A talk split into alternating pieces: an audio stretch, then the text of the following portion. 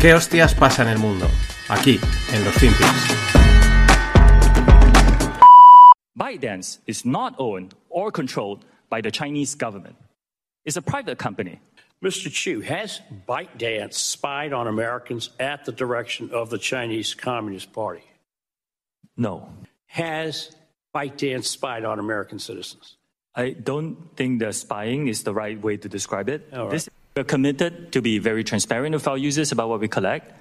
I don't think what we collect, I don't believe what we collect is more than most you see, in, players my in the problem here is you're trying to give the impression that you're going to move away from Beijing and the Communist Party.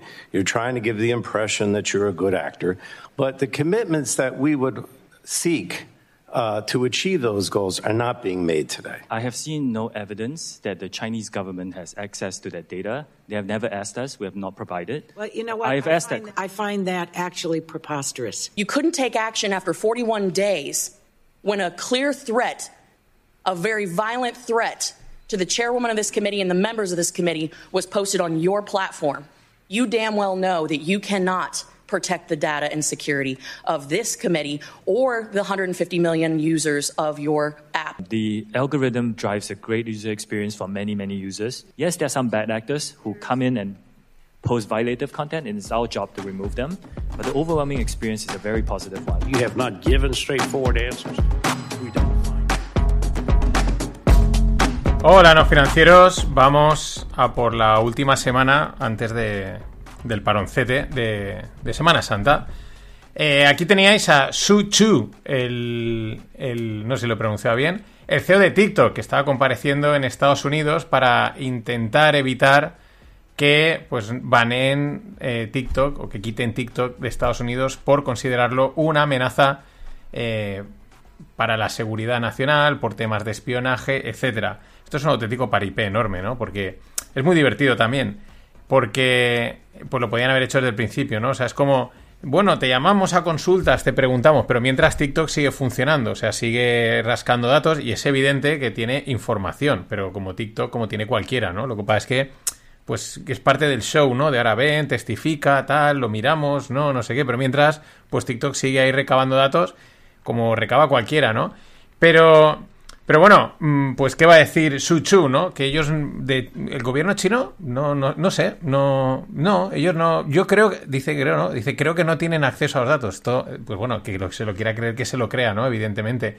Los congressman le dicen que, que la respuesta que está dando no les convence, que esperaban otro tipo de respuesta y en consecuencia, pues, pues no han conseguido, eh, digamos, eh, convencer al Congreso de que, pues de que la aplicación no es un arma y de, mm, de seguridad o sobre todo para, para información china, eh, para los chinos, ¿no? Pero es que es evidente, o sea, es lo que digo, si tú tienes claro que esto es un peligro y está claro casi desde el minuto cero, pues coges y, y sin dilación lo cortas y luego ya ve- ah, eh, investigamos, ya si quieres entramos en, en juicios y a ver qué es lo que ha pasado y tal, pero tú de momento cortas, pero no, mientras ahí está, que no digo que tenga que estar o no, pero que es un poco también parte del, del show, pero es que ha sido, eh, pues vamos, o sea, un auténtico, mm, un espectáculo, no solo por las declaraciones que va a decir eh, eh, Su Chu o Cheu o Chu, como lo queramos decir, que, es, pues hombre, el que va a declarar, pues, pues lo que dice, ¿no? Que ellos no saben nada del Partido Comunista Chino, que no sé qué. Pero es que incluso el tío llega a decir eh, en un corte, eh, que tampoco me parece muy acertado desde el punto de vista de estrategia comunicativa, dice, bueno, es que tampoco las empresas americanas son eh, ángeles, ¿no? So- están libres de pecado en el tema este de la protección de datos. Dice Facebook y Cambridge Analytica. Hombre, no. Eso ya lo sabemos también, pero mm, no le saques las vergüenzas en su propia casa. No digas que. No estés diciendo que como ellas lo son, tú también lo eres, que es lo que está quedando, ¿no? Que dicen, no, es que como ellas también lo han hecho, como las empresas americanas también tienen problemas de privacidad de datos, ahora no me vengáis a mí a decirme que yo tengo problemas. Es que tú eres chino y es otra historia. Cambia la cosa, amigo Chu. Pero es que luego, o durante los, las hearings estas, eh, claro, los congressman tampoco han quedado muy bien, ¿no? Porque más de uno ha hecho el auténtico ridículo. O sea, era como, eh, pues eso, gente mayor entrevistando a gente joven sobre tecnología, ¿no? Que es, eh, hijo, explícame esto. Pues, pero, pero voy a intentármelas dar de que sé, ¿no? Por ejemplo, eh, uno le pregunta a Chuchu este, que me mola más Chuchu, le mola a Chuchu, le pregunta a Chuchu que es que, que si TikTok tiene acceso a su red wifi, ¿no? Que si él en su casa, cuando si se conecta a TikTok, si... Claro, y el otro, yo creo que Chuchu dice... eh, se, se queda perplejo como diciendo, evidentemente, o sea, pero no TikTok, cualquier aplicación, porque tú tienes que conectarte al wifi para tener internet y quiero decir, eso es un canal abierto, no, no es TikTok, ¿no? Pero yo creo que ahí el tío flipa, ¿no?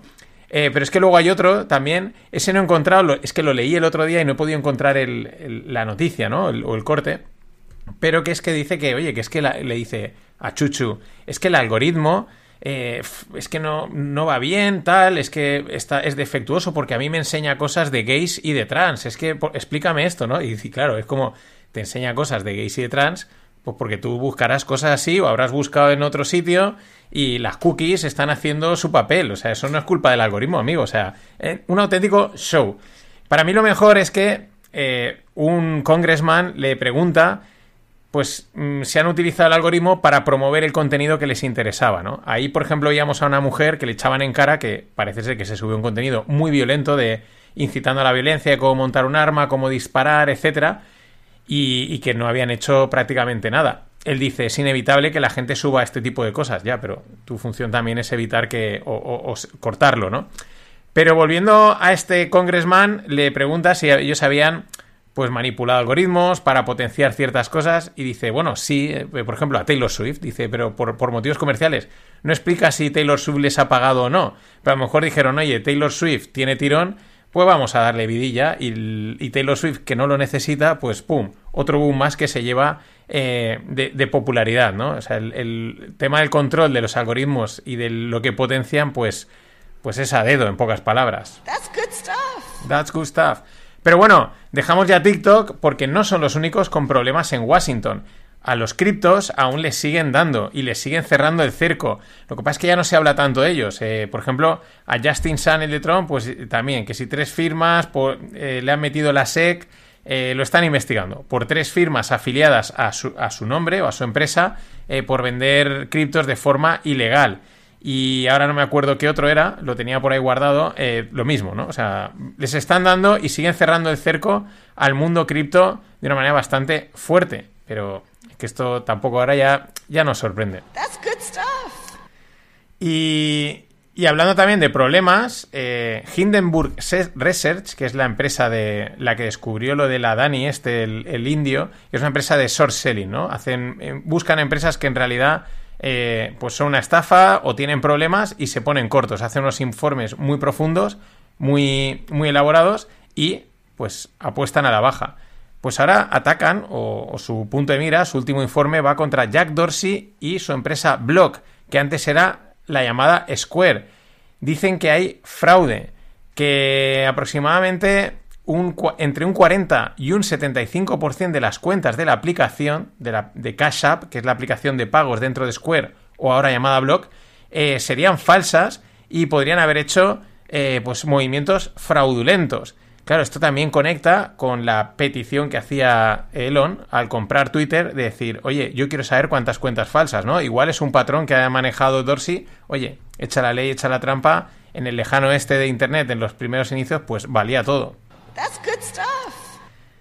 Hablando de Twitter, pues mientras Elon pues sigue haciendo sus pruebas en Twitter, que de repente un día no, las búsquedas no van, esto sí, porque él está cambiando cosas, pero también va al dólar, al dólar, dólar, dólar, hacer pasta, hacer caja.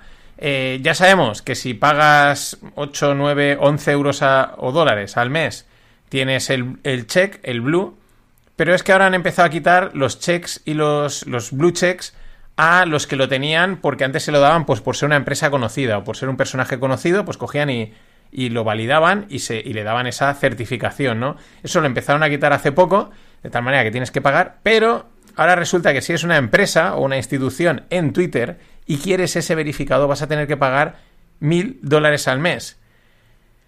Mm, no sé, tampoco, me, tampoco lo veo tan mal, porque al final, no sé si mil es mucho, pero evidentemente deberán de pagar más, porque eh, hacen bastante negocio. Tú coges, por ejemplo, una cuenta como Bloomberg, que tiene tropecientas cuentas, que tiene tropecientos mil seguidores, y un check hace, es bastante importante, le da difusión, etcétera, y se hace pasta a raíz de eso, pues lo normal es que tenga que cobrar. No sé si mil dólares es mucho o poco, eso ya lo tendrá que valorar cada uno. Pero ahí está Elon, clink, clink, clink, clink, clink, clink, intentando hacer algo tech rentable. That's good stuff. Y finalizando con esta parte, eh, la segunda ronda de despidos en Silicon Valley ya ha empezado. Tal y como ha acabado la primera, recordemos que prácticamente todas las tecnológicas pues, han despedido entre un 10 y un 20% de las plantillas, algunas 10, 15 por ahí han estado, pues ahora viene otra segunda ronda. Eh, Amazon va a despedir a otros 9.000 empleados, o sea, se van a ir ya a un rango de entre un 20 y un 30% de plantillas despedidas. Estos son los primeros, van a ir uno detrás de otro. Creo que Facebook también lo publicó y no sé si lo comenté. Comento ya tantas cosas que ya no sé lo que comento y lo que no. Pero vamos, que viene la segunda rondita y, y ahí están, haciendo eficiente el sector tecnológico.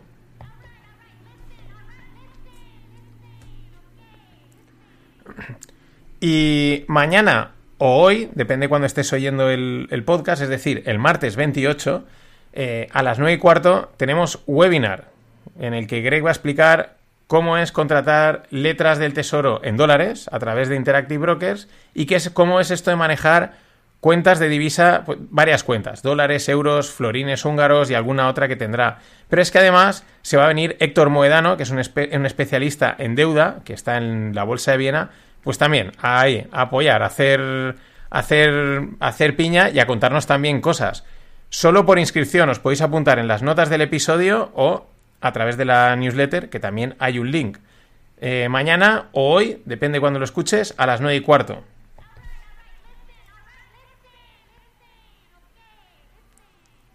Y bueno, vamos un poquito de inteligencia artificial, porque es, es, vamos, es la ola que ha llegado para arrasarlo todo y quedarse.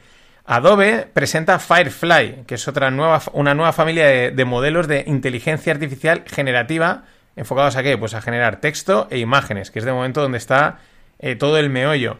Eh, en fin, mmm, es que esto mmm, es inteligencia artificial de todos, o sea, es decir, de todas las empresas, en todo y para todo. Es lo que está llegando. O sea, a prácticamente todo, no se salva nada, no se salva nadie. Aquí nadie sabe si dónde va a quedar, ¿no? Por ejemplo, eh, un, un, diseñador 3D en Twitter, digo, perdón, en Twitter, en Reddit, pues publicaba su experiencia, ¿no? Y es que el impacto de la inteligencia artificial, el, el problema es que no es gradual, es instantáneo, es de hoy para mañana. No es como cuando a lo mejor salió YouTube, Instagram, que hay una aplicación, jiji, ja, los vídeos, ¿no? Y poquito a poquito, pues gradualmente ha ido cambiando, pues a lo mejor todo un sector audiovisual o ha creado todo un nuevo sector, influencers, aplicaciones, etcétera, ¿no? Ha sido, ha sido rápido, pero gradual. Si miramos la, vista atrás, pues ya han pasado unos años, pero no ha sido de hoy para mañana. La historia con la inteligencia artificial, lo que cuenta este tipo en, en Reddit, es clarísimo. O sea, él es un diseñador 3D, le encanta diseñar, es un artista, eh, dice, es, decía, estoy en un sector con mucho futuro, aquí no me va a faltar trabajo, etcétera. Qué guay, cómo mola, ¿eh? tengo la, no la vida resuelta, pero coño, estoy haciendo algo que me inspira, me motiva, etcétera. Como he acertado en mi vida profesional. Eh, pero dice que desde que ha salido estas inteligencias artificiales, concretamente Mid Journey, que es una de las de, de eh, imágenes, de generación de imágenes, dice, pues yo ya no soy un artista. Yo lo único que hago es prompting, que es escribirle textos a la inteligencia artificial, photoshopping, que es retocar las imágenes, y luego, pues eso, mmm, darle ese, ese, último toque final. Dice, eh, yo quería ser, ser creativo eh, y con mis propias manos o con mi propia... Dice, ya no lo soy. Dice, esto es eh, un trabajo aburrido, eh, debería de dejarlo, pero es que igual si lo dejo no vuelvo a encontrar trabajo me siento mal porque al final lo que estoy creando es como copiar a otros porque ya han subido todo su contenido y en fin, que de la noche a la mañana dice, y hay otra gente que no tiene trabajo, se está quedando sin trabajo. Es decir, de la noche a la mañana no ha sido gradual, es hoy haces esto, mañana ya no lo haces y haces esta otra tarea que es muchísimo más aburrida y aún puedes tener suerte de que a lo mejor pues tienes trabajo. Mm, vamos a ver los programadores cómo quedan, porque a día de hoy faltan programadores por todos lados, pero esto me huelo que en un año igual em, sobran por todos lados, porque las leyes de Murphy en la vida son así. That's good stuff. That's not good stuff, o sí, depende de quién lo mire. Y de la inteligencia artificial al espacio, que es la siguiente frontera. Recordad que los Estados Unidos tienen ya una fuerza espacial de combate, o, un, o una división, una Sí, una división de, de, de, para combatir en el espacio. Pero bueno, algo un poco más divertido y más de lo que toca. Eh, Reino Unido respalda a Rolls-Royce en un proyecto para eh, construir un reactor nuclear en la Luna, ¿vale? O sea, eh, bueno, pues, pues ve si construye, o sea, no hemos llegado, no sé, ve si construye un reactor nu nuclear en la Luna, es algo que, lo, qué guay, ¿no? O sea, tirando, no sé, es algo para pensar, pero oye, que ahí está, que, la que el espacio es la siguiente frontera y ahí estamos. That's good stuff.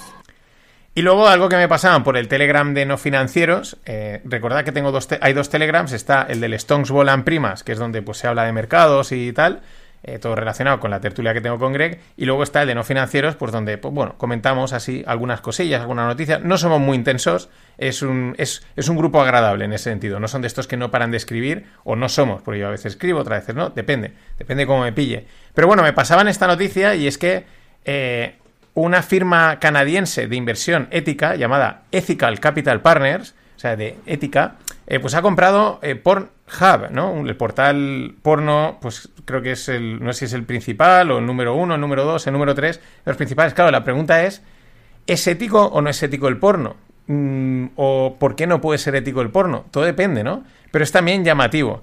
Eh, depende, porque claro, no es lo mismo que sea gente que está ahí subiendo sus vídeos de manera voluntaria que sea gente que esté forzada. Yo creo que ahí estaría la línea de lo ético. Pero llama la atención. Y al final, oye, es que las cosas como son. El, el sexo, el juego y el alcohol, esos son negocios que son máquinas de hacer cash. That's good stuff. Y por último, una despedida importante. Ha muerto eh, Gordon Moore a los 94 años, que es el fue el cofundador de Intel y autor pues de la célebre ley de Moore, que es la que, bueno, que, pronosticaba a cuántos iban a duplicar eh, la capacidad de procesamiento de los procesadores y se ha cumplido desde que, desde que la dijo, pues ya no sé en qué año. Eh, lo que pasa es que hay quien ya empieza a hablar de que ha sido sustituida por la ley de Juan, pero no Juan de Juan de aquí de España, Juan de en, como en, en, chino, ¿no? H-U-A-N, de Jensen Juan, que es el CEO y fundador de Nvidia que dice que se duplican cada dos años, o sea, porque ha ido incluso a más. Mm, bueno, eh, por cierto, eh, hilando todo, inteligencia artificial, Nvidia, etcétera. Ha sido Nvidia la que al sacar su tarjeta A100 ha dado un salto en la computación de estas tarjetas porque no sé cuántos billions, o es que es una barbaridad de microprocesadores o de, no sé, que llevan en un, pelo de del tamaño de un pelo de una persona caben no sé cuánto, bueno, una locura de, de procesador. Bueno, al sacar esta tarjeta A100 ha conseguido dar un salto en la computación, que es la que ha permitido a prácticamente todas las inteligencias artificiales dar ese salto que estamos viendo ahora. Todo gracias a, Nvidia. Esto es una impresión. Lo que pasa es que con la burbuja tecnológica, pues la enviaron que a ver quién entraba ahí. Bueno, mañana, resumen del trimestre. Always look on the bright side of life.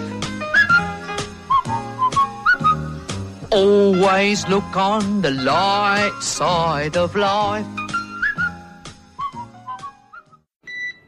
Do you respect Putin? I do respect him. Do you? but Why? I- well, I respect a lot of people, but that doesn't mean I'm going to get along with him. He's a leader of his country. Uh, I say it's better to get along with Russia than not. And if Russia helps us in the fight against ISIS, which is a major fight, and Islamic terrorism all over the world, Right. major fight, that's a good thing. Will I get along with them? I have no idea. It's very He's a possible killer, I though. won't. Putin's a killer. A lot of killers. We got a lot of killers. Why, you think our country's so innocent? You think our country's so innocent? I don't know of any government leaders that are killers in America. Well, take a look at what we've done too. We've made a lot of mistakes. I've been against the war in Iraq from the beginning. Yeah, beginning. mistakes are different We made than. a lot of mistakes, okay, but a lot of people were killed. So, a lot of All right. killers around, believe me. Do you respect Putin? I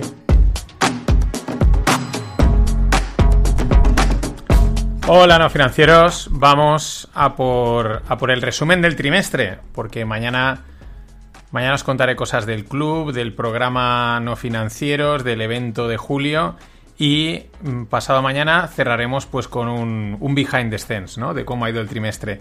Y hoy, pues, antes del resumen, que lo haré en la segunda parte, pues algunas noticias ahí pendientes para, para acabar de cerrar. Y empezaba con este, con, con este crack, que es Donald, Donaldo Trump, en una entrevista reciente que ha hecho y, y hace el mea culpa americano, ¿no? Eh, esto mm, es espectacular, ¿no? Como dice, bueno, tú crees que, no haya... Le dice, es que Putin es un asesino, ¿no? El, entrevistador y él dice, hay muchos asesinos. Y dice, bueno, no, el entrevistador, no hay presidentes de Estados Unidos asesinos y él dice, ah, bueno, hemos cometido muchos errores. Ya, pero son errores, ya, pero en esos errores ha muerto gente. Hay mucho asesino por aquí. O sea, literalmente ¿eh? El dardo es a, bueno, prácticamente yo creo que todos los presidentes americanos eh, asumiendo un mea culpa espectacular. Es que esto es, esta es la gracia de Trump, el, as en la manga que se, salga, que se saca y con el que pues demuestra eso de don't bet against America, que decía eh, Warren Buffett, por cosas como esta. Porque está, sí, ahora digamos a nivel mediático, todo el mundo, va, el que si va a caer el imperio americano, los chinos, Rusia, ¿no? Toda esta historia. Y pues de repente sale eh, Donald, que por eso también es tan antisistema, eh, hacer pues esto, pocas palabras, que es un mea culpa eh, espectacular, ¿no? No lo habrás visto en ningún sitio, no lo habrán difundido por ningún lado, porque claro, no, no mola, ¿no? Que, Donald, que, hay que machacarlo, mm, haga, pues eso, haga una declaración tan, oye, pues lo que todo el mundo sabe y, es así, ¿no? Y es que esto también demuestra la cosa, los, los americanos por la gente que dice, yo, puede que caigan, pero son los mejores en marketing. Punto. O sea, son máquinas de hacer marketing, de vender, de comunicar. Todos, o sea, ya los que están en primera plana, eh, imagina, y ya un tipo como Donald Trump, flipas. Aparte es que si te das cuenta el discurso es como muy sencillo, es muy simple, ¿no? No entra en, en una narrativa, en unas frases complicadas, ¿no? Hay asesinos, son malos, hemos cometido errores, que es una de las cosas que le caracteriza. Eh, mensajes muy claros, muy directos, muy simples, que llegan y que calan. Y eso a nivel de comunicación y de marketing, repito, los americanos son los mejores y probablemente lo sigan siendo durante muchos años. Y eso es imbatible. Ahora ves y espera que un chino, un líder chino como Xi o un ruso como Putin salga a decir, ah, sí, perdón, hemos matado a gente, ¿no? Nos hemos equivocado. Espera, espérate sentado. They know it, I know it, you know it, everybody knows it. This is it. Y mientras, en Sudáfrica, Malema, que es el líder del Economic Freedom Fighters, que es un partido político sudafricano, dice que el presidente Putin es bienvenido a Sudáfrica eh, como, bueno, pues como, como otros amigos, ¿no? y dice, Obama aún está libre después de haber matado a Gaddafi y destruir Libia. Bueno, pues aquí mm, los está ahora ha venido esa oleada, ¿no? Los africanos están oye, tiene todo su derecho también en, pues levantando un poco la voz, ¿no? Y, revelándose un poquito, quizás también porque igual saben que, pues los chinos están apoyándoles, ¿no? Y, es como que toca, ¿no? Va todo como muy orquestado. Pero al otro lado está Trump, aunque aún no es presidente, y igual no llega a ser presidente, porque van a hacer lo que sea para que no los, para que no llegue.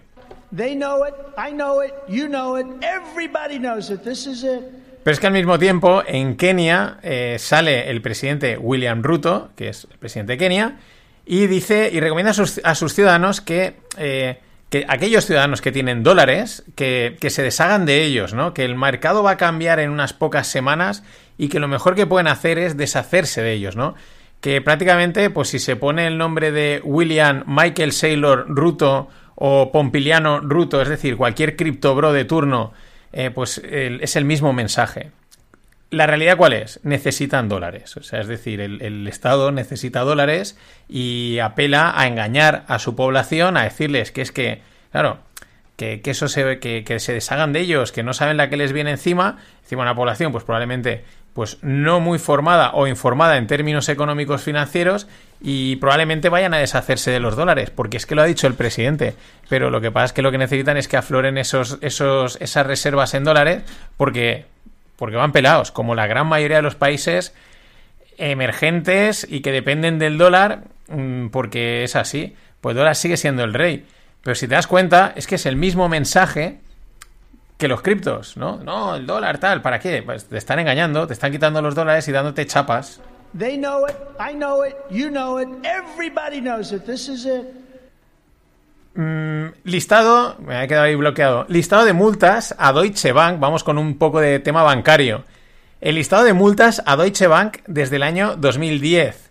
Eh, casi 2 billions, ¿vale? Eh, el año 2022 200 millones, 2021 130 millones, ¿vale? En 10 años, o en 10, 12 años, unos 2 billions de multas. Eh, en relación al tema de Deutsche Bank, pues vale, sí, eh, la historia de Deutsche Bank lleva mucho tiempo, la hoja de derivados nadie sabe ni siquiera qué hay en esa hoja de derivados, pero es un banco rentable por las últimas informaciones que han dado, con lo cual el mercado el otro día además se veía, no, no se creyó nada que fuese a haber problemas. Pero si a Deutsche Bank le metieron 2 billions, o le han metido 2 billions en unos 12 años, el rey es JP Morgan. JP Morgan es el mejor. 83 multas en 10 años y las 83 multas suman un total de 40 billions, nada más y nada menos. O sea, el auténtico rey de las multas, eh, pero absoluto. Luego le cuelan níquel porque tenían, eh, porque en vez de níquel tenía unas bolsas de rocas, que seguro que sabían que las tenían, pero estaban haciendo alguna pillería sin ninguna duda. Y dentro de unos 3 o 4 años igual les ponen una fine, una multa, y la pagan tan a gusto. Igual que estos 40 billions. Seguro que los han pagado mucho, muy a gusto porque a saber la pasta que han hecho a cambio. O sea, la pasta, la auténtica pasta que deben de haber hecho eh, si han pagado esos 40 billions y como si nada. They know it, I know it, you know it, everybody knows it. This is it. This is it, pero en cualquier caso, in Diamond we trust. Eh, finalmente, Silicon Valley Bank es adquirido por First Citizen. Eh, ponémoslo en, pers en perspectiva. Eh, tampoco, la verdad es que al final no se le ha quedado un super banco, uno de los grandes. Que esto también te da que pensar, ¿no? O sea, que ninguno de los JPM, Bank of America, etcétera, se lo haya quedado.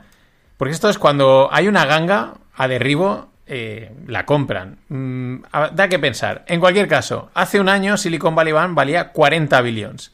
Ha sido vendido por 500 millones eh, teniendo en cuenta también que la Fed ha, ha conseguido algunos, eh, se ha quedado algunos bonos a maturity, etcétera. O sea, es decir, es un 90% abajo. Ahí es, ahí es nada. They know it, I know it, you know it, everybody knows it. This is it. Y vamos con una cosa, bueno, curiosa o que da que pensar que sucedía hace un par de días en, en, en Internet, en Twitter, perdón. Y es que lo de la desinformación es acojonante. Es un lío ya que trasciende a, a todo. El caso, acorde a una información del portal Bloomberg, que es referencia en información financiera, no en la parte eh, de, de, medios, ¿no? De, del, del, canal de televisión, de, del, web, de, la web, no, no, del portal, del, del terminal Bloomberg, donde se consulta información, pues se pone ojo en unos préstamos de Bank Inter que igual tendría problemas, etcétera. El propio banco, en un hilo en el que comentaba Fernando Luque y Andreas Esteno comentaban eso que habían visto en Bloomberg, el propio banco sale a desmentir y a corregir, a decir que es un error, que eso no está, que no es así, y, y ya está. Eh, muchas cosas, ¿no? O sea, se desmiente vía Twitter, que ya es llamativo, pero bueno, esto tampoco es llamativo, pero no deja de sorprender. Y Claro, si Bloomberg se equivoca, si los datos de Bloomberg en una cosa tan sensible como que podía afectar al banco se equivoca, pues en quién puedes confiar en términos de información. Porque es una información económica, no es un rumor de van a comprar, van a vender, no, es que es como los datos propios de la, de, la entidad. Que estamos en la era de la desinformación y poco más.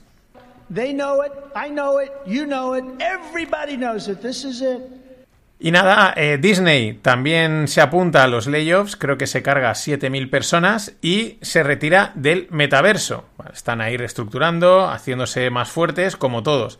Ya veremos, no, vamos a ver cuándo empiezan, porque esto es una oleada, lo de la mariposa que toca las alas en un sitio y acaba entornado en el otro lado del mundo.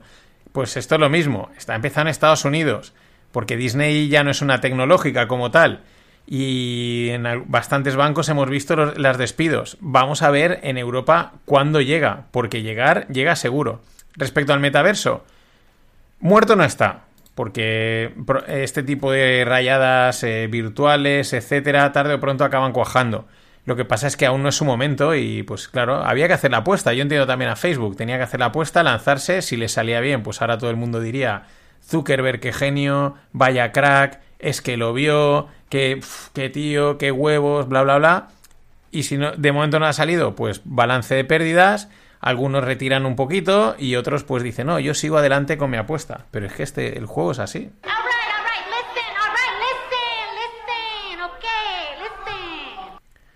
Y nada, apúntate a la lista, a la newsletter del Club No Financieros, es gratuita, recibes de vez en cuando, una vez a la semana, una lupa, que es pues un análisis, una información un poquito más desarrollada de algún tema de estos que trato. Y aparte, pues mm, si te tropiezas, pues te metes en el club, que mañana contaré cosas que voy a hacer en el próximo, en el próximo trimestre dentro del club para que te animes a hacerte socio.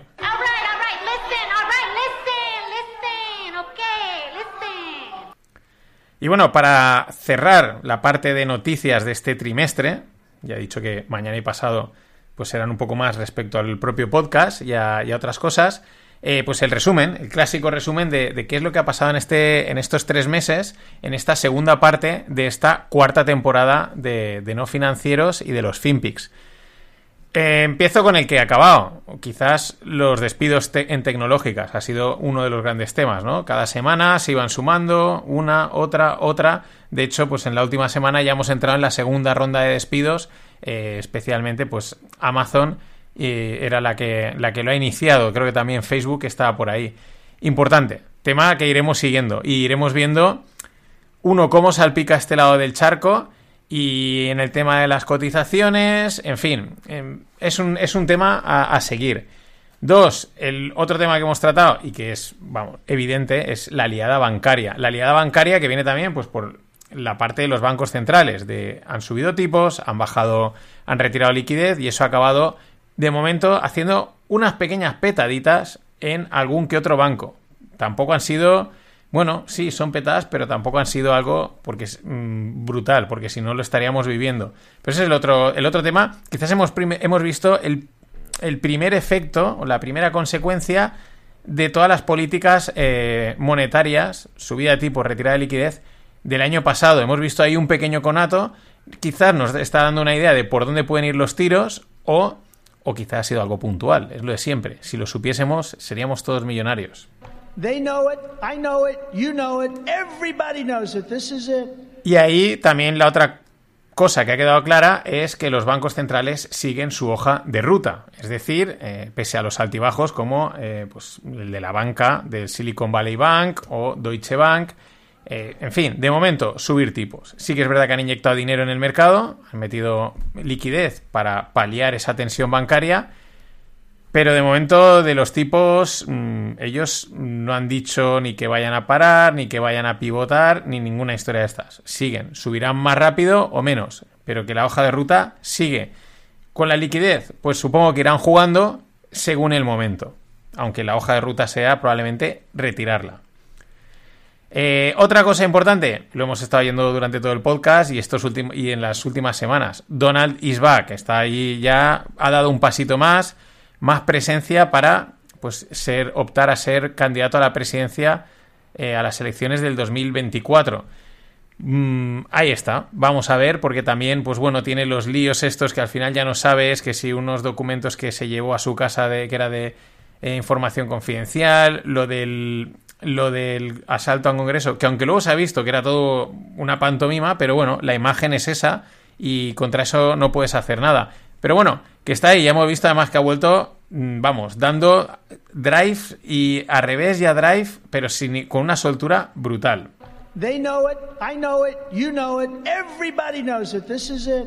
Otro tema importante que quizás no se habla, lo comenté en el, en el podcast del Club del Finde, eh, pues que se confirma la empapelada o la liada, el engaño que nos han hecho absolutamente a todos, del primero al último, con la energía y los alimentos.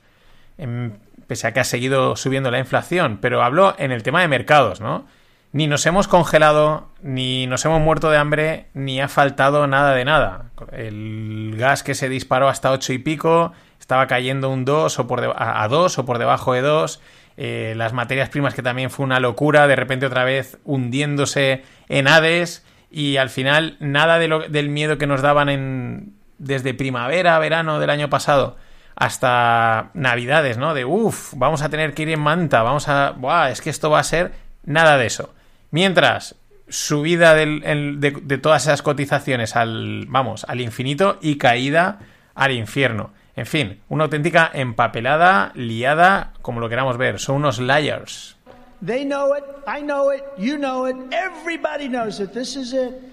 Y sin duda, el gran tema de estos tres meses, no hay otro, es ChatGPT Inteligencia artificial, porque ya están proliferando, pues todas las empresas están sacando su propia inteligencia artificial, esté basada en la de en GPT 3 o 4, que es la de OpenAI, que es la de que alimenta ChatGPT, o sea la suya propia o la del competidor, pero de entre todas, de momento, la que se ha llevado la, la palma y ha cuajado es ChatGPT, pese al nombre, lo cual ya es llamativo, que muchas veces nombres tan complicados cuestan, pero ya todo el mundo, ChatGPT, ChatGPT, ChatGPT, y creo que lo conoce o lo utiliza hasta el apuntador, por el, el, testeo que yo he ido haciendo. Siempre habrá alguien que le falte o que a lo mejor aún no conozca los Mid Journeys, los DALIs o cualquier otra de estas, eh, pues aplicada a generación de imágenes, generación de vídeo, etcétera.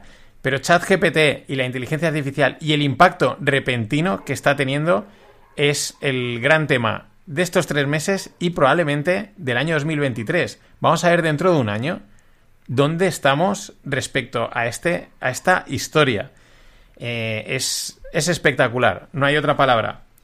Nada más, mañana recordad, te voy a contar cosas del club, de ese programa de formación no financieros, de formación en inversión generalista para entenderlo todo bien que haré dentro del club y al que vas a poder optar y del evento que haremos en julio, que te ves pensando porque mañana lanzaré ya la lista para que te vayas preapuntando y hacer un tanteo de cuántos podemos ser.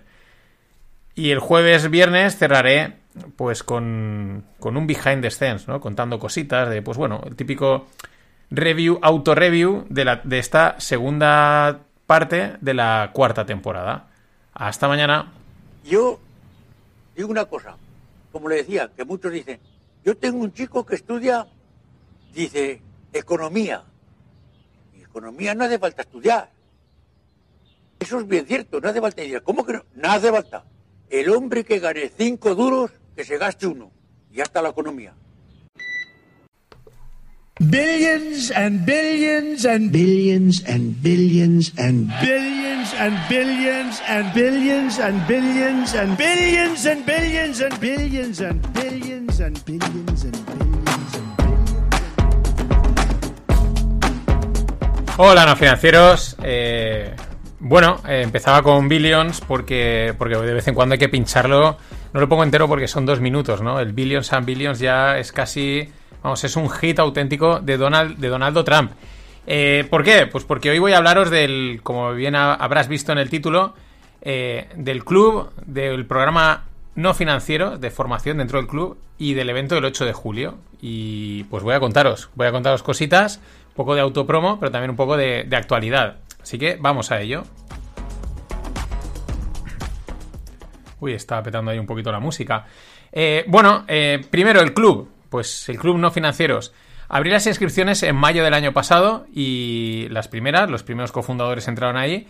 Pero bueno, la apertura como tal, o el arranque, fue en junio y, el club va pues a su ritmo, va cogiendo forma, va creciendo, se va estructurando. Voy también, voy también yo tomándole el pulso, probando cosas. Y pues, ¿qué es lo que ha pasado hasta ahora? Pues en el primer tercio de, de junio del año pasado, los primeros tres meses, pues que fue todo el verano, pues bueno, fue lanzar y sobre todo ver cuánto contenido extra yo podía ofrecer, ¿no? Una vez a la semana, cada 15 días, etcétera, ¿no? Pero bueno, me sirvió para, para un mundo y poder decir, vale, puedo, puedo crear contenido y hay contenido más. Hay, hay, hay, siempre mucho contenido que crear, muchas cosas que contar, incluso aunque sean resúmenes, como he hecho de, de, de, entrevistas de, de Miller o de, o, de, o de quien sea. No me acuerdo qué otro era ahora pasaba, o por ejemplo los papers de Soltan, eh, de Soltan o de, o de Zem Karsan. Aunque lo resumas, o sea, vamos, hay, hay una barbaridad, ¿no? También no se trata de, de, de, sobregenerar. Y aún así, a veces puede que incluso sea demasiado. Pero bueno, oye, es un club y, de eso se trata. Eh, después vino pues el segundo tercio, que digamos que fue de, verano a Navidades. Y ahí pues empecé a darle un poquito de estructura al contenido. Ya dije, bueno, pues voy a empezar a coger un poquito de ritmo, de, formato, ¿no? ¿no? Un poco así, publicando un poco según se me va ocurriendo. Y pues eso, coger estructura y, ritmo de publicación. Eh, sobre todo, pues hubieron, hice una serie como de, fueron varios fines de semana hablando de temas macro, ¿no? Y entramos muy en detalle de, de todos los temas de, de bancos centrales, de política monetaria, en fin. Hay ahí unas series macro muy interesantes. Y luego ya llegamos a Navidades y de Navidades aquí, que ha sido este tercer tercio, eh, pues ha sido, pues he incorporado las lupas, de las que mañana en las lupas os hablaré un poco lo que, lo que me ronda.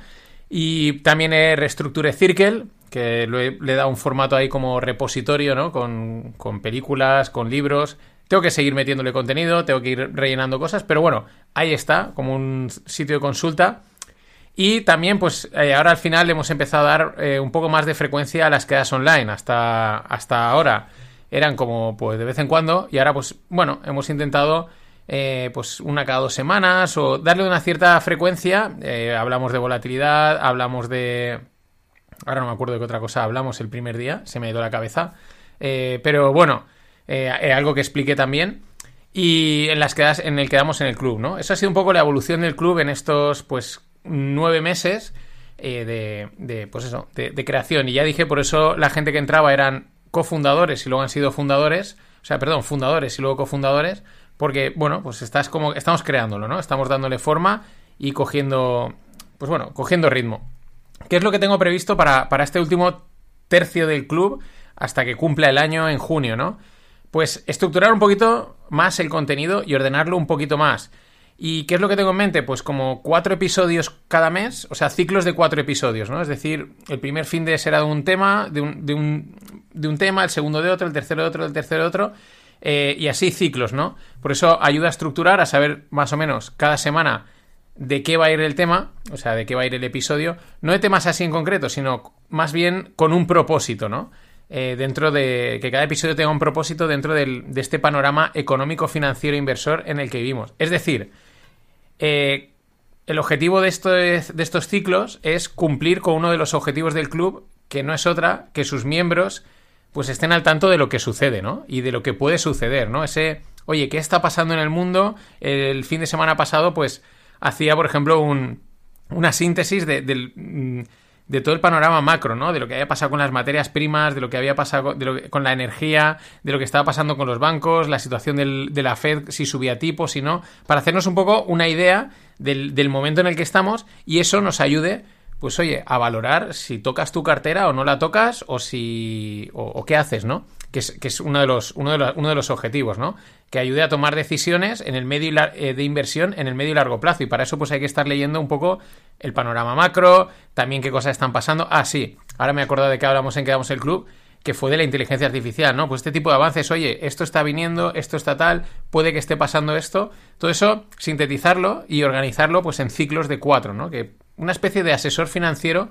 Eh, Mm, de seguimiento, ¿no? Esa es una, esa es una de las cosas que voy, voy a implementar ahora a junio, a ver cómo funciona.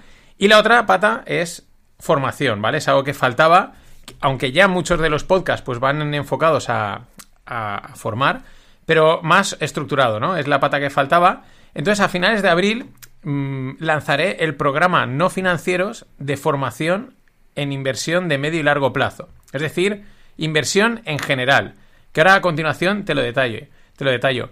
Va a ir en modo beta, ¿vale? Porque es parte del, rollo de ir construyéndolo hasta que, oye, pueda definir uno mm, total.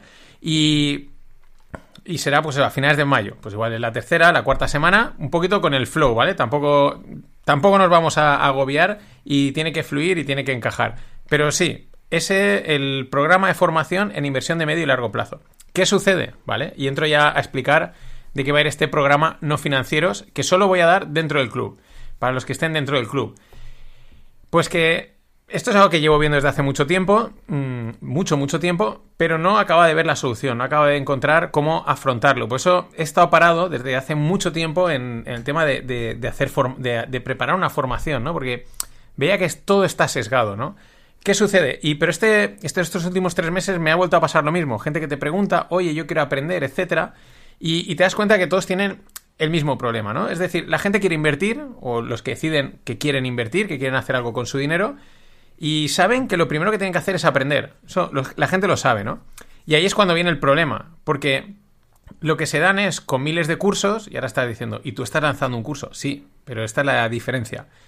Eh, la gente se topa con miles de cursos, miles de plataformas, YouTube, el fulanito, menganito, el que tiene microcursos, el que tiene no sé qué, el no sé menos, pero ninguno, desde mi punto de vista, lo engloba todo. Eh, ninguno, ninguna de estas formaciones da una visión global de la inversión. Y repito, está enfocado a medio y largo plazo. Nada de especular en el corto plazo. Para eso ya está Delta, la suscripción con Greg. No. Eh, aunque podamos explicar algo dentro del programa de, qué va el rollo en el corto plazo y la especulación, pero el programa va enfocado al medio y largo plazo. Y lo que decía, yo no veo ninguna formación que lo toque todo, que, lo, que dé una visión global de la inversión. Eh, un mapa, ¿no? Que te pinte un mapa con todos los productos, los estilos, los enfoques, las estrategias que hay para invertir. Al final está eh, el, de indexados, el de cartera permanente, ¿no? Como el que te enseña su, su, historia, ¿no? Y esa historia, pues a veces está bien, otras veces mm, no, porque no te encaja, no porque no esté bien, sino porque a lo mejor a ti eh, no te encaja. Y, y eso es lo que veo. Tampoco veo que se enseñe de qué va el negocio y cómo funciona el mundo del, mundo financiero. Yo lo explico en los podcasts, ¿no? Lo voy contando, pero bueno, no viene mal quizás reagruparlo todo un poco y explicarlo directamente, ¿no?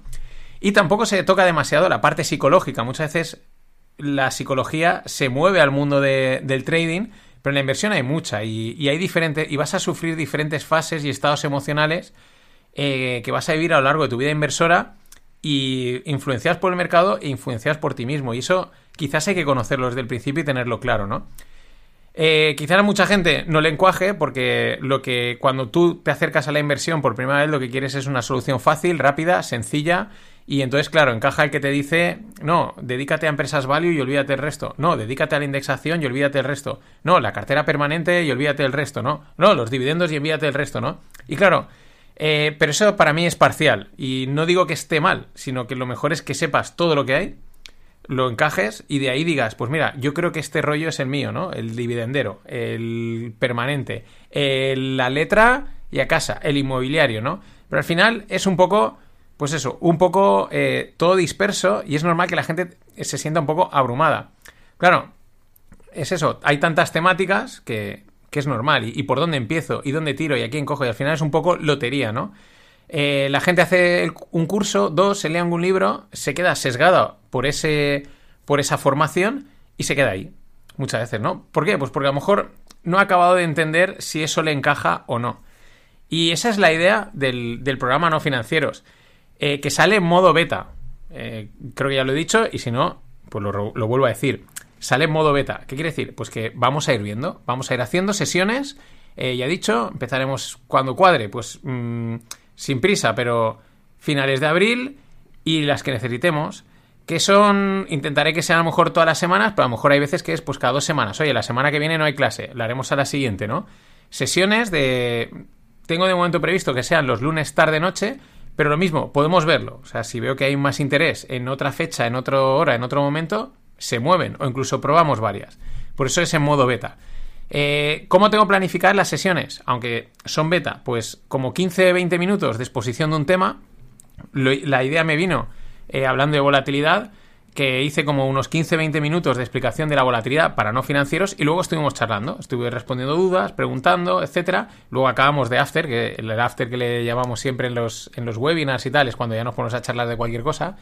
Pero es un poco la idea, ¿no? Oye, eh, imagínate, ¿no? Pues lunes eh, a, tal hora. Primero hago una introducción a un tema, pues imagínate, ETFs y fondos, eh, la cartera permanente, el no sé qué, el no sé cuántos. Una introducción, una explicación, sin entrar en excesiva profundidad, sino simplemente para entender el, concepto, ¿no? De qué va y, tocar algunos detallitos, entender qué es lo que nos puede aportar, qué es lo que no. Y luego, pues el resto del tiempo, charlamos, debatimos, resolución de dudas. Que también ahí es donde se aprende y donde también ayuda a definir el programa. Decir, pues mira, ahí interesa esto, interesa esto otro. Entonces, con eso, pues yo así más o menos, por lo que he trazado, pues me salen como unas 12, 15 sesiones. Pero ya he dicho, es beta. Entonces, ¿qué quiere decir? Pues que si luego sobre la marcha hace falta hacer 20 o 24, las que hagan falta, las hacemos, ¿no? No, no tiene. No te voy a decir ahora mismo, y por eso repito, recalco que es beta, eh, va a ser una formación de 12 clases que va a explicar esto. No. Eh, si en la 11 vemos que ha salido una idea para una 12 relacionada con el tema o que hay que ampliarla, se hace, ¿no? Lo importante es llegar a abarcar todo lo que hay que abarcar, tocarlo todo bien y de ahí, pues por eso es el beta, servirá para sacar el programa no financieros. Que será dentro del club, con lo cual si entras ahora te vas a llevar el beta y el completo. Salga cuando salga, aunque salga más adelante, pero si entras ahora, de aquí a un año, seguro que ha salido. Y, y es el objetivo, tocarlo todo para que la gente tenga una visión global del mundo de la inversión. Desde cómo funciona el mundo financiero, qué es lo que te quieren vender, cómo te puedes aprovechar, qué inconvenientes hay, cómo te vas a sentir, cómo no te vas a sentir, qué problemas a encontrar, qué ventajas hay aquí, qué desventajas hay allá. En fin, entender toda esta historia y ver cómo le puedes sacar partido y cómo te encaja a ti, ¿vale? Repito, que no entraremos en excesiva profundidad en cada tema, es para no financieros, no entraremos en profundidad porque no da tiempo. Pero si me preguntáis, yo voy a entrar en profundidad. O sea, yo, no, yo en los 15-20 minutos será las principales ideas de cada activo, o de cada estrategia, o de cada filosofía, o de cada enfoque, o de cada tema. Pero luego para eso está la charla de debate, para que el que quiera miga, yo le doy miga sin ningún problema, ¿no?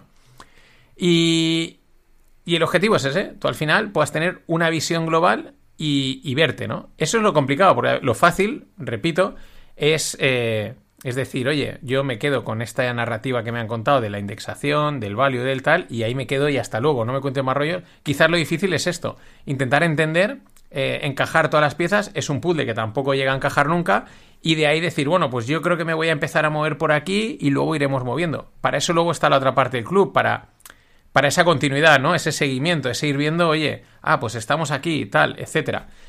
Entonces, los tres puntos cardinales que van a guiar el programa no financiero son la inversión es algo muy personal, hay tantas formas de invertir como personas y es de inversión de medio y largo plazo para cualquier cartera.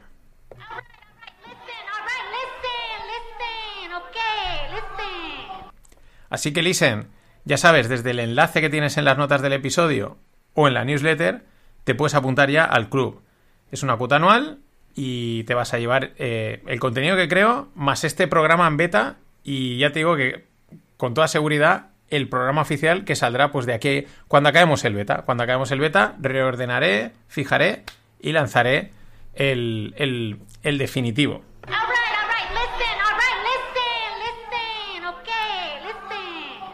Así que hazte del club porque mm, es una call out the money. Lo dije hace un año y ahora también lo, es. Ya verás. Por último, ¿qué te iba a comentar hoy? El evento del 8 de julio. El año pasado fue el primero, fuimos unos 10, ¿vale? Así rápido, montado, improvisado un poco. Este año ya llevo tiempo diciéndolo y si no, te lo digo ahora, el 8 de julio, en Valencia. ¿Cuál es el objetivo? Lo primero, juntarnos y conocernos, ¿vale? Hay algunos que ya os conozco, porque os habéis pasado por Valencia, porque os he puesto cara, porque hemos hablado por Telegram, etcétera. Pero bueno, oye, es juntarnos y conocernos. No solo yo, también Greg, porque ese evento no financieros y es pre-Greg. Eso es lo primero. Lo segundo, pues pasarlo bien. Y pasarlo bien. Toma vino, toma cervezas, en fin. Lo que va asociado a conocerse y pasarlo bien. Y lo tercero es aprender y podcastear un rato, ¿vale? Ese es el... Lo haremos al contrario, o sea, primero aprenderemos y podcastearemos y luego pues ya no lo pasaremos bien, pero la prioridad es la contraria. Y ese es el plan, 8 de julio en Valencia.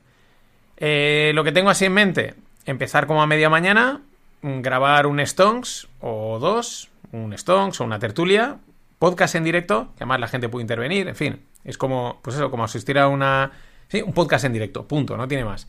Eh, grabar un uno o dos podcasts en directo, quizás alguna charla de mercados e inversión, depende, eso pues según los que seamos, dónde vayamos, etcétera, lo montaré y después de eso pues nos vamos a comer y lo que surja, pues si luego de lo que suele pasar, la comida de repente se ha hecho la hora de cenar, pues cenamos también, que esto es lo que esto es lo que debe de ser, ¿no?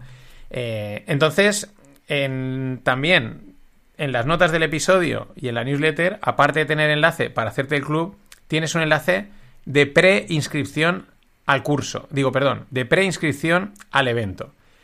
Es un formulario simplemente para tener una idea de cuántos seríamos. No es vinculante, no es de inscripción, no simplemente quiero saber cuántos seríamos y por lo tanto, pues apúntate solo si es muy probable que vengas. Si luego al final no puedes, no pasa nada, pero que si se me apuntan X, y luego falla un 10%, pues perfecto. Pero no apuntarse así a la ligera, sino solo si dices, oye, yo tengo mi compromiso y yo quiero ir a Valencia el 8 de julio a conoceros, a estar en ese podcast en directo, a comer y lo que surja. Así que, nada más. Mañana, un behind the scenes. y a descansar.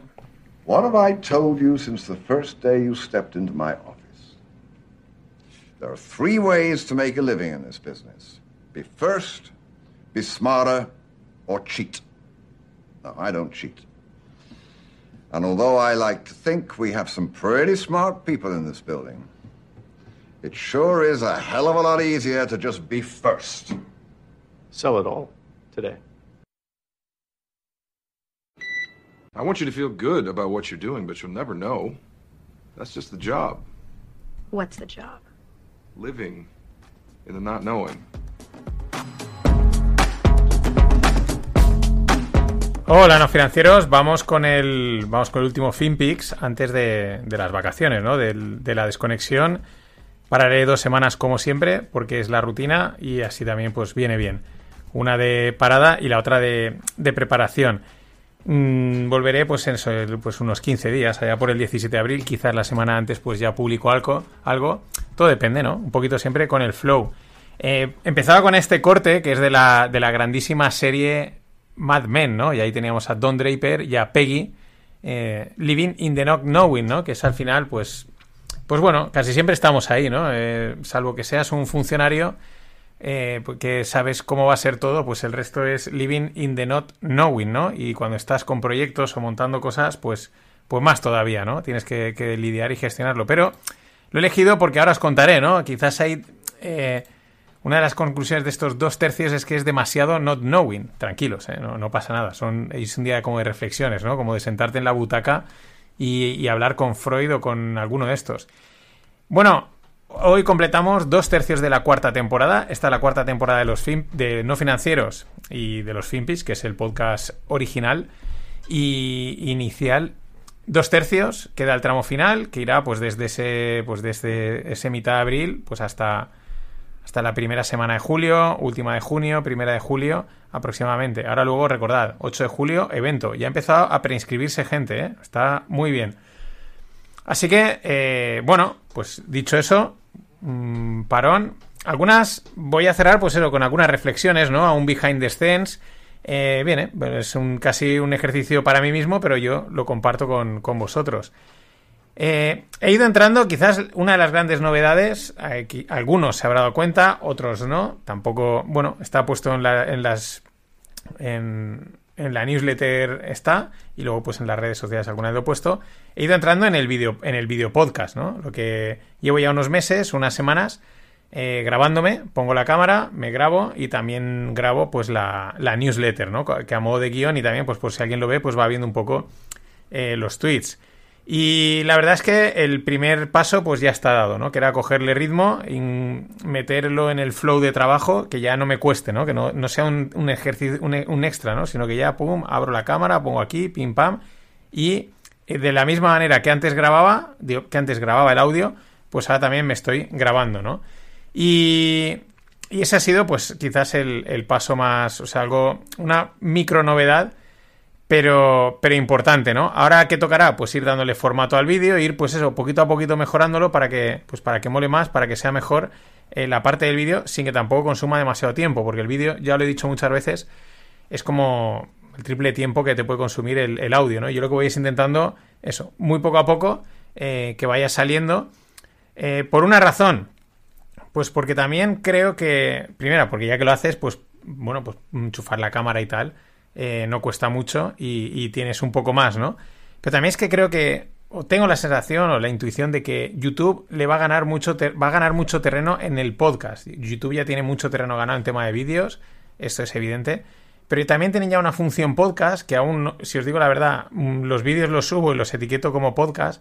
No sé exactamente si es que lo distribuyen o qué, pero bueno, me da la sensación que YouTube va a ganar mucho terreno en podcast. Es una sensación.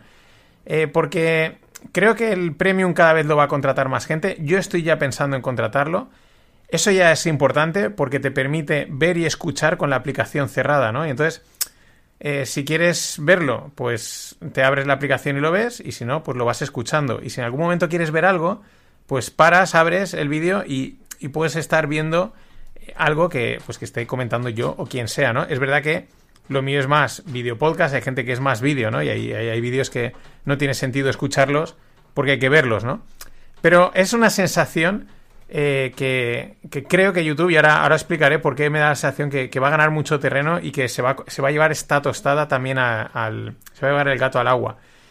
Porque es que hay un tema que decir podcast o video podcast ya es lo mismo, ¿no? Incluso hay quien dice que si dices video podcast eh, ya se nota que eres mayor. Porque en las nuevas generaciones, pero en general ya, ya no se diferencia, ¿no? O sea, es como, es como, como que solo tienes en audio y el vídeo dónde está, ¿no? O dónde estás tú, aunque estés tú en la cámara hablando, ¿no? Y eso tiene mucho que ver, ¿no? Con, con- con esta sensación que tengo de que, de que YouTube puede ganar bastante terreno. Eh, entonces, ahora, lo, ahora explico un poco más. Dicho, pues lo que he dicho, ¿no? Roto el hielo de, ya grabarme, de ya salir. Incluso estoy subiendo pequeños cortes a, TikTok. O sea, imaginaos, cojo un corte así random, lo corto y lo subo a TikTok. Eh, vamos, en plan, que sea lo que Dios quiera, ¿no? Pero, pero eso, roto el hielo, eh, tampoco me voy a poner a hacer aquí el mono, ¿no? Pero creo que el enfoque a partir de ahora, pues en los próximos meses va a ser pues potenciar YouTube y Substack, ¿no? ¿Por qué?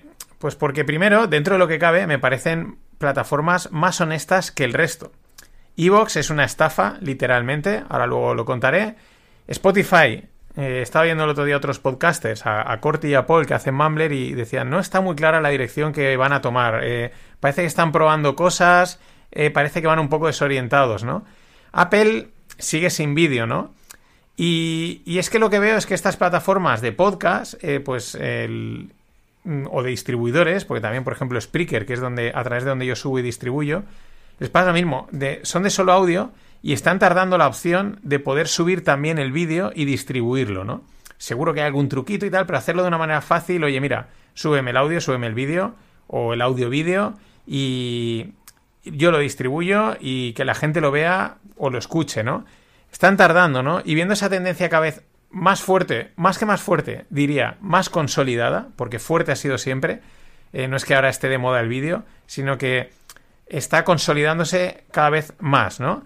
Y porque somos seres visuales y también auditivos, nos, por, digamos, por el sonido también se nos capta, pero si es sonido e imagen, ya totalmente, ¿no? Y luego, aparte, pensándolo, es un poco lo que, lo que comentaba, ¿no? Oye, pues, si lo puedo escuchar y en un momento dado el podcaster o el creador está contando algo y me interesa ver lo que, verlo, porque a lo mejor simplemente quiero ver cómo lo explica, quiero, quiero verle la cara, o a lo mejor está apoyándolo con algún vídeo, con algo, pues si abro el.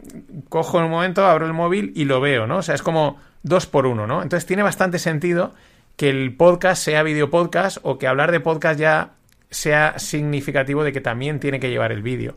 Y ahí es por eso, por lo que veo que estas plataformas, Evox, Spotify, Apple, eh, o incluso las que distribuyen los podcasts, como Spreaker, me parece que están tardando en implementar esta función eh, mucho. Y claro, YouTube ahí ya está, ya está sacando los podcasts y creo que les puede acabar comiendo la tostada. Creo, ¿vale? Aparte, eh, pues esa es la sensación que me, que me ha dado en estos meses. Igual dentro de pues, seis meses ya sabéis que Internet es muy rápido, es muy cambiante y lo veo de otra forma, ¿no? O quizás también a lo mejor aquí hay un poquito de sesgo que como he empezado a meter vídeo, pues yo me estoy creando la historia, ¿no? Pero, pero tengo la sensación, tengo una sensación de que, de que puede acabar siendo YouTube una plataforma mucho más importante en el tema podcast de lo que era hasta ahora, ¿no? Sobre todo por la parte de vídeo. Substack, que es el distribuidor de, de correo, es que es, distin- es distinto, ¿vale? Es otro formato distinto, pero te permite enviar el podcast dentro del correo o enviar el vídeo dentro del correo, uno u otro. Pero también puedes coger, si coges un vídeo, lo copias y lo pegas de YouTube, se ve ahí directamente, no tienes ni que... No, te abre otra pantalla, si quieres la abres, ¿no? O sea, quiero decir, y puedes escucharlo directamente desde el correo, ¿no? Entonces, eh, eso está muy bien, pero es que aparte es una maravilla. Eh, tanto si eres un creador como si eres un lector oyente, es una aplicación sencilla, fácil de utilizar, cómoda. eh, mm, eso, ¿no? Te permite hacer muchas cosas de una manera fácil, tanto para unos como para otros. Fácil de usar, ayuda a distribuir, ayuda a descubrir y sobre todo una cosa muy importante es que no tiene anuncios. O sea, yo los podcasts los envío por el correo a los que estáis suscritos y si le das a play lo escuchas sin anuncios, porque no te meten por ahí ningún anuncio porque he subido yo el, audio, ¿no? Entonces, y lo mismo si subiese un vídeo, ¿no? Entonces, eh, va directo a tu correo, creo que tiene unas ventajas muy buenas y me parece, a día de hoy, es probablemente un producto digital enorme, ¿no? O sea, buenísimo. Para distribuir, para el correo, etcétera, ¿no? Y luego captar los correos también es fácil, gestionarlos, en fin, es la leche, ¿no? Por eso digo que eh, potenciar mucho YouTube y Substack por estas razones. Os decía antes, Evox es una estafa. Pues es una estafa porque tú le pagas, primera para poder eh, programar el audio, ¿no? Lo cual en, en, otra, en cualquier otra plataforma no sucede. Pero bueno, no importa. Pero bueno, también dices, oye, pues venga, tengo un poquito de presupuesto, voy a meterle un poco más de pasta y así que me difundan un poco y que llegue un poco más de gente, ¿no? Que bueno, pues oye, bien. Y es que dejas de pagar y te bajan las escuchas, ¿vale? Eso es lógico. Pero es que eh, te las bajan a un nivel que está muy por debajo del que tenía hace tiempo. O sea, niveles que ya había superado de escuchas y dices, esto, aquí algo falla, ¿no? O sea, yo no, no digo que es que que te mantengan las escuchas o, oye, has pagado y tal. Es lógico, ¿no? Pues si estás pagando tienes a lo mejor más escuchas y luego bajan. Pero que bajen a esos niveles es que eso está, pues como Bitcoin, manipuladísimo. O sea, eso no te puedes fiar ni cuando no pagas ni cuando pagas, literalmente. Es la sensación que tengo y llevo ya mucho tiempo, ¿no? Y, y claro, eso es un problema porque no te puedes fiar y al final, ¿qué haces? Y te estoy dando contenido que lo estás monetizando tú y, pero ni siquiera eres capaz de darme un mínimo de, en lo que yo me creas y decir, oye, tienes estas escuchas, vale, pues me ataño a esas. No, es que no sé cuáles son, si son correctas las antiguas, las nuevas, las pagadas, las no pagadas. O sea, eso es una mierda, eh, literalmente, ¿no? Entonces, eh, por eso, entre eso, que los Spotify y tal van ahí un poco mareados, pues la verdad, también sigo valorando la posibilidad de hacer los FinPix en modo premium e incluso incluir las lupas, pues a lo mejor unos 30 euros al año, ¿no? O 50 euros al año, no lo sé. Porque si salen un par de, si veo un par de jugarretas de estas tipo Evox, como os he comentado, cojo y le doy un giro de 180 al modelo, porque tú dices, bueno, si por lo menos esto va creciendo, bien, pero si de repente están, la sensación de que te la están haciendo, eh, no mola, ¿no? Haga lo que haga, repito, los del club eh, pues pueden estar tranquilos porque haga lo que haga lo van a tener incluido en el club, o sea, no se tienen que preocupar y el resto pues también a lo mejor es una forma de, oye, decir, pues apoyar el podcast, etcétera.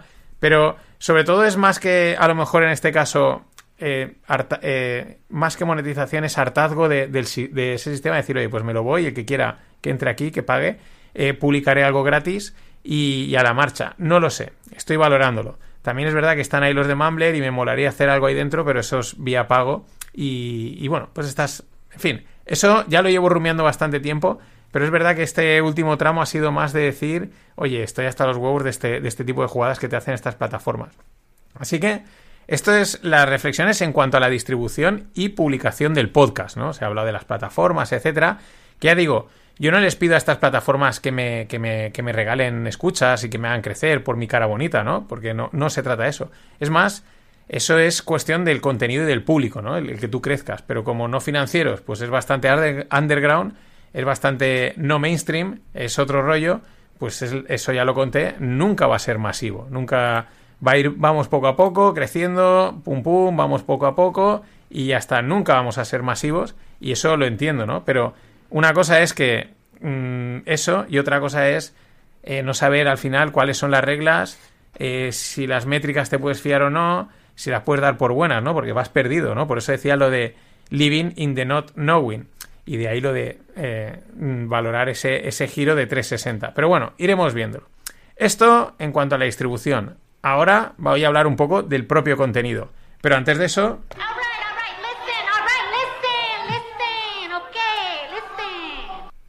Bueno, ayer ya lo conté, lo detallé un poquito más, el programa de formación no financieros y el contenido y lo que, y, lo que surja, ¿no? Y para eso, pues tienes que meterte en el Club No Financieros. Tienes el enlace en la newsletter y en las notas del episodio. Y también comenté el evento del 8 de julio, que ya ha empezado a preinscribirse gente. Es una preinscripción. Apúntate solo si es muy probable que vengas, porque así me puedo hacer una idea de cuántos seremos y organizar un poco el cotarro. Eh, será el 8 de julio en Valencia. Mm, bueno, una especie de ventillo, pues podemos... Lo que seguro que haremos es grabar uno o dos podcasts en directo con la gente y quizás alguna charla tal y luego pues irnos a comer y lo que nos gusta, comer, charlar, tomar algo y, y si la comida acaba en cena, que será muy probable, pues eso que nos llevamos.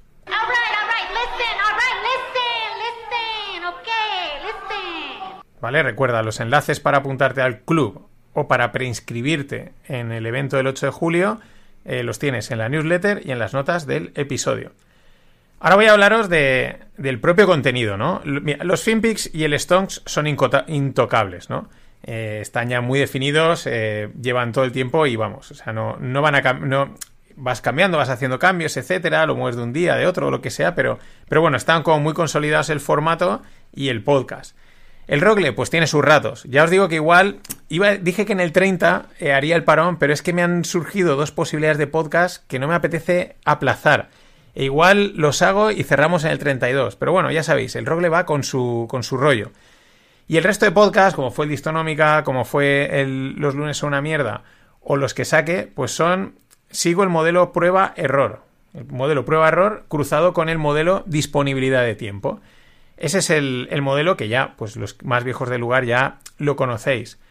Yo lo comenté, por ejemplo, en, el, en los lunes una mierda, del podcast del lunes, y lo mantengo. No sé si continuaré con los lunes una mierda o, sí, mm, depende. En este último trazo de la temporada, o si a lo mejor, eh, pues igual en el último tramo lanzo algo nuevo, algo, algún podcast distinto. Eh, no será por ganas o por ideas, es también una cuestión de tiempo. Y luego, pues eso, al final la idea es, oye, lanzas, pruebas, error, eh, aprendes, eh, valoras y a seguir. Eh, y, ese es el, modelo, porque a lo mejor pues das con un podcast que, que, no te lo esperabas y funciona, aunque más o menos todos funcionan un mínimo, porque hay gente que lo oye todo y soy mega fan de esa gente. Pero, oye, a lo mejor de repente te sorprende, pero también es verdad que que en el hecho de hacerlo, pues al meterte en temáticas distintas, en formatos distintos, pues siempre pruebas, aprendes y descubres cosillas, ¿no? Y ese es un poco el modelo y por eso, pues que no os sorprenda que de repente, uy, esta nueva tertulia, uy, este nuevo podcast, ¿esto de dónde viene? Pues, pues eso, prueba, error, hay que, hay que hacer cositas distintas y ver por dónde van. También os digo, que deje de hacer un podcast no quiere decir que esté muerto. Eh, para mí están en hibernación. ¿Por qué? Pues porque quizás aún no es su momento. Pues igual por público o por tiempo o por temática. Igual, oye, lo has probado y dices, pues esto lo tengo ahí y en otro momento, cuando lo vea claro, lo relanzo, ¿no? Repito, probar y aprender. Eh, incluso, pues a lo mejor llegas a un nuevo público. Quién sabe, si es que en este caos aleatorio llamado Internet, todo es posible. Eso, por un lado. En cuanto a los podcasts que se crean y tal. Luego hay otro tema en la creación de contenido que desde que ha salido, pues no me lo quito de la cabeza, y es el impacto de las, de las IAs, del chat GPT and Company. Ya no en el corto, pero sí en el medio y largo plazo. Y aquí hago el paréntesis, que hay gente que lees que dice, ah, es que te contesta mal, es que no es perfecto. Ya, pero si es que lleva dos meses o tres, eh, dale tiempo. O sea, esto hay que verlo, esto va a ser muy potente. Eh, ¿Será súper potente o potente? No lo sé, pero que va a ser, que es que ya es y va a ser más potente, seguro. Y que cada vez hará las cosas mejor, seguro, ¿no? Entonces, yo no creo que la inteligencia, las inteligencias artificiales vayan a sustituir a creadores y menos a podcasts como, como los míos. Que gustarán más o gustarán menos, serán mejores o serán peores, pero son difíciles de replicar. O sea, no, no, en eso son auténticos y son distintos, ya digo. Serán mejores o peores, gustarán más o menos, pero son distintos. No como, por ejemplo, la mayoría del contenido que se crea, tanto en podcast como en vídeo a lo mejor, o incluso en blogs, que es un contenido muy estándar, es un contenido muy blanco. ¿Por qué? Pues porque es donde hay audiencia, es lo que la masa quiere y ese sí que está en peligro. Ese contenido, pues ya decimos que es el que encuentras en cualquier sitio y que no, no es diferencial y se lo puedes haber oído a un podcaster y a otro o los tres están diciendo lo mismo. ¿no? ¿Qué es lo que me ronda con las inteligencias artificiales? ¿no? Pues dos cosas. Uno, su uso para acceder a más y mejor información de manera más rápida. En definitiva, usarla como herramienta, ¿no? Para, para, para encontrar mejor contenido, ordenarlo mejor. Y la diferenciación que está al final en. que está en la creatividad y en la autenticidad, como os he contado, ¿no? Que es lo que de momento, y yo creo que de momento y de futuro, pues la inteligencia artificial no va a poder replicar, ¿no? Esa parte mm, que de momento que, nos diferencia, ¿no? La creatividad y la autenticidad. Entonces, claro, estos dos puntos, ¿no? ¿Qué pasa? Pues que lo que veo, el tema de contar una serie de noticias, pues, pues para eso ya está la inteligencia artificial. Es como los blogs. ¿Para qué vas a ir a Google a buscar información y que te escupa 20 blogs que dicen lo mismo y la mayoría relleno cuando la inteligencia artificial te da la respuesta concisa y directa, ¿no? ¿Para qué vas a esperar a que alguien te cuente el resumen de noticias macro cuando tú a lo mejor creo que le vas a poder decir, incluso ya, a la inteligencia artificial, resúmeme los, las 10 noticias más importantes de macro de ayer, dame los datos de empleo de tal. O sea, vas a tener esa información que ahora a lo mejor tienes que esperar a que alguien te la resuma y te la dé, eh, te la va a dar la inteligencia artificial al gusto, al plato, ¿no? Este me está hablando de los datos del paro, pero a mí me dan igual, pero sin embargo los datos de las casas sí, ¿no? Y ahora quizás eso te lo tienes que buscar un poco más o esperar a que tu creador de contenido de turno te lo haga, ¿no? Entonces, claro, ahí es donde dices, mm, ¿hasta qué punto, no? O sea, ahí es donde hay que dar un paso más allá, ¿no? Siempre, claro, que, el, que vayas a preguntarle a la inteligencia artificial temas más generales o accesibles. Si vas a temas muy específicos, concretos y de especialistas, a día de hoy y quizás en el futuro tampoco. Será necesario que alguien muy, muy especialista te cuente las cosas. Pero son nichos.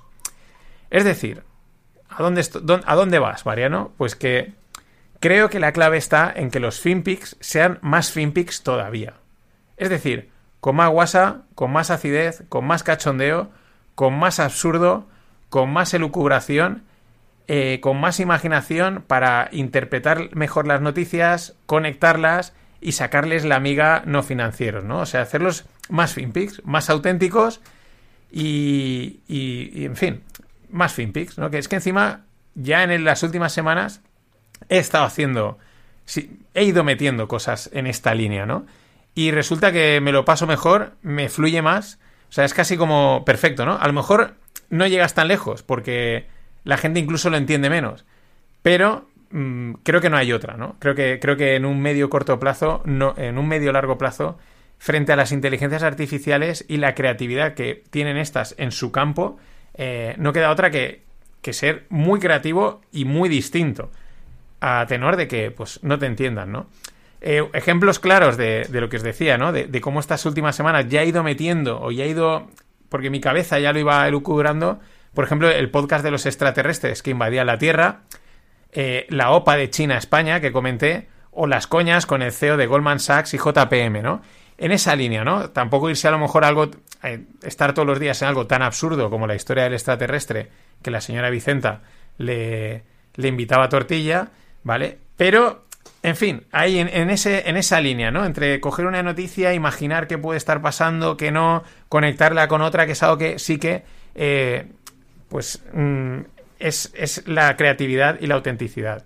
Y ya digo, lo mejor es que hacerlos así se me hace más ameno y divertido, aunque muchos pues no pillen el rollo. Pero es que esto es la diferenciación. El MOAT, que dirían algunos. Que nadie pueda replicar tu estilo. Así que nada más, no comas muchas torrijas o sí, que la vida son dos días. Nos vemos en dos semanas. Ladies and gentlemen, the weekend.